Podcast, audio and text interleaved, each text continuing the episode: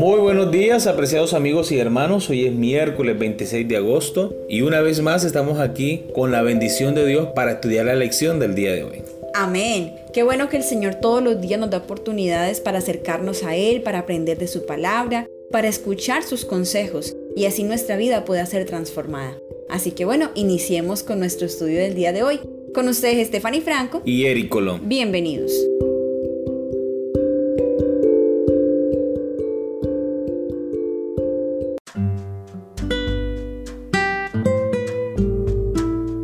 El fundamento de la aceptación. El título de la lección para el día de hoy. Lee Romanos capítulo 15 versículo 7 y Efesios capítulo 4 versículo 32. ¿Cómo describirías la base de toda aceptación? ¿Cuál es la esencia de una actitud de aceptación? Romanos capítulo 15 versículo 7. Por tanto, recibió los unos a los otros, como también Cristo nos recibió para gloria de Dios. Efesios capítulo 4 versículo 32.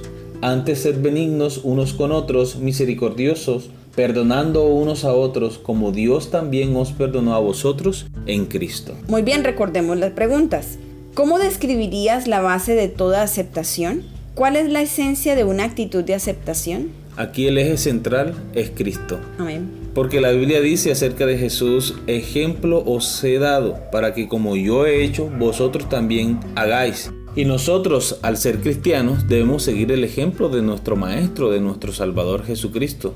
Jesús es el referente para que seamos humildes, para que aceptemos con amor a las demás personas. Yo creo que es importante que tengamos en cuenta que así como nosotros no somos perfectos, no podemos esperar que otro lo sea.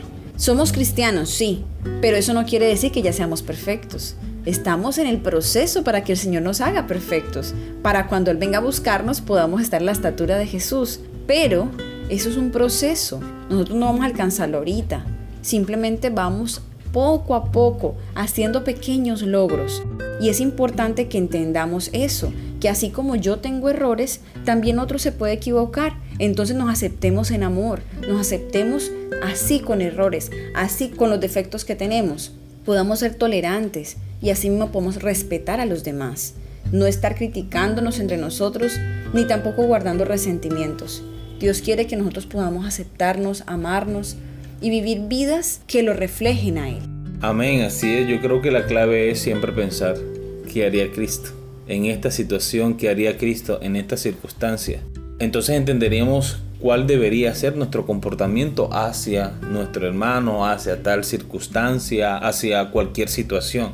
Cuando nosotros ponemos a Cristo Jesús como nuestro referente en la vida, entonces nuestra actitud cambia nuestro comportamiento cambia, la forma como nos presentamos ante las demás personas cambia, porque procuramos seguir el ejemplo de Jesucristo. Amén. Muy bien, continuamos con la lectura.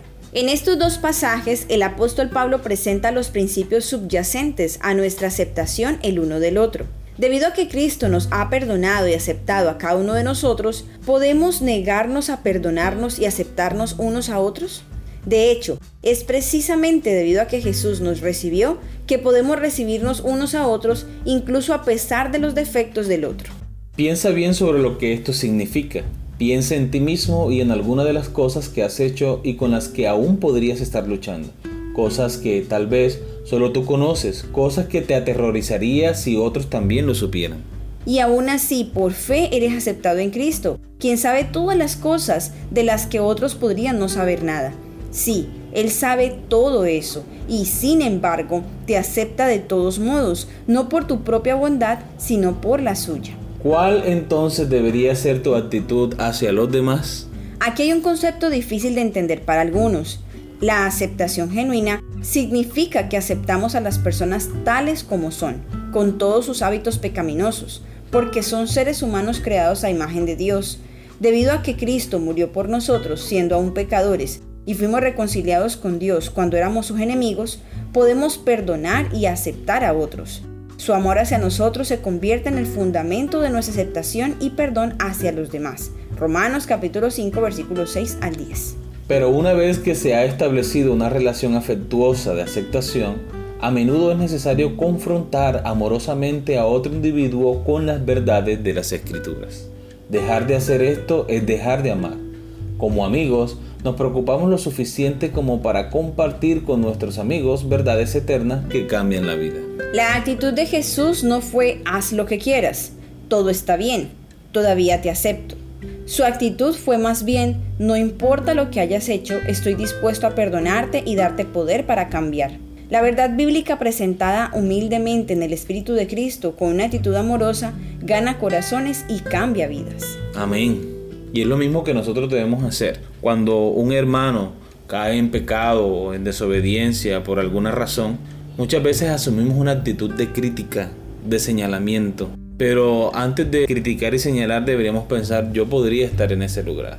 Y yo debería tratar con la misma compasión, con el mismo amor al hermano, como si yo fuera el que estuviera en ese lugar, como a mí me gustaría ser tratado, porque es exactamente lo que hace Jesucristo. Jesucristo no te señala, Jesucristo no te rechaza, no te aparta, sino que busca la forma de reconciliarte con Dios.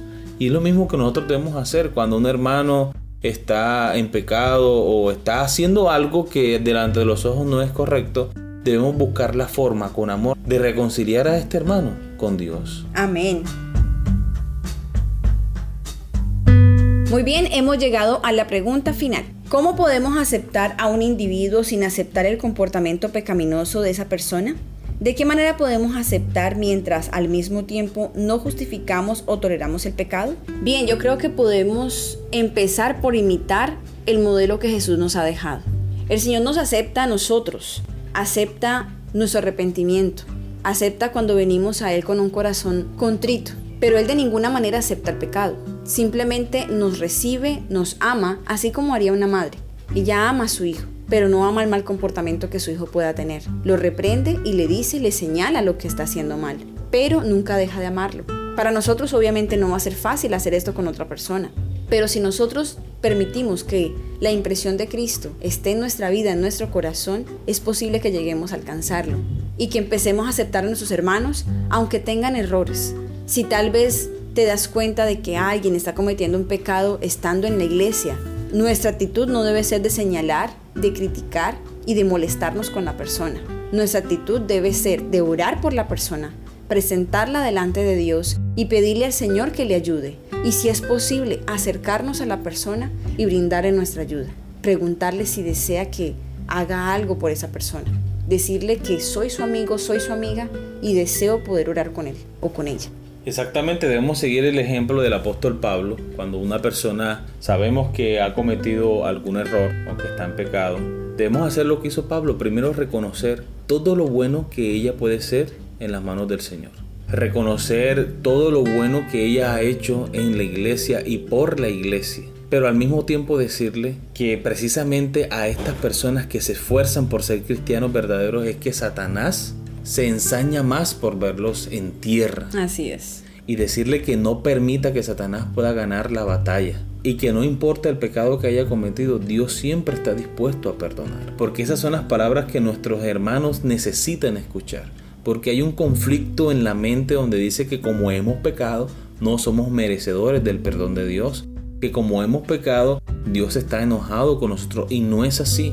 Siempre hace falta la voz amiga que diga que podemos volver a Jesús, que podemos reconciliarnos con Él y nuevamente estar en paz con Dios. Debemos reconocer en nuestros hermanos todo lo bueno que han hecho por la causa de Dios y todo lo bueno que podían seguir haciendo si con un corazón arrepentido y humilde buscamos el perdón de Dios. Amén. Muy bien, queridos hermanos y amigos, esperamos que si tienes algún amigo, si tienes algún conocido que se ha apartado de los caminos del Señor porque está en pecado, te invitamos para que tú ores por esa persona, preséntalo delante de Dios y si tu corazón llega hasta allá, bueno, ve a su casa o háblale, llámalo o llámala y permite que esa persona se dé cuenta que tú te interesas en él o en ella y que tú deseas hacerle bien. Amén. Que tú lo extrañas o la extrañas en la iglesia y que tú deseas que vuelva a servir al Señor como en algún momento lo hacía o como podría llegar a hacerlo. Amén, así es. Muy bien, hemos llegado al final de nuestra lección. Esperamos que haya sido de gran bendición para cada uno de ustedes como lo ha sido para nosotros. Les esperamos mañana con una nueva lección.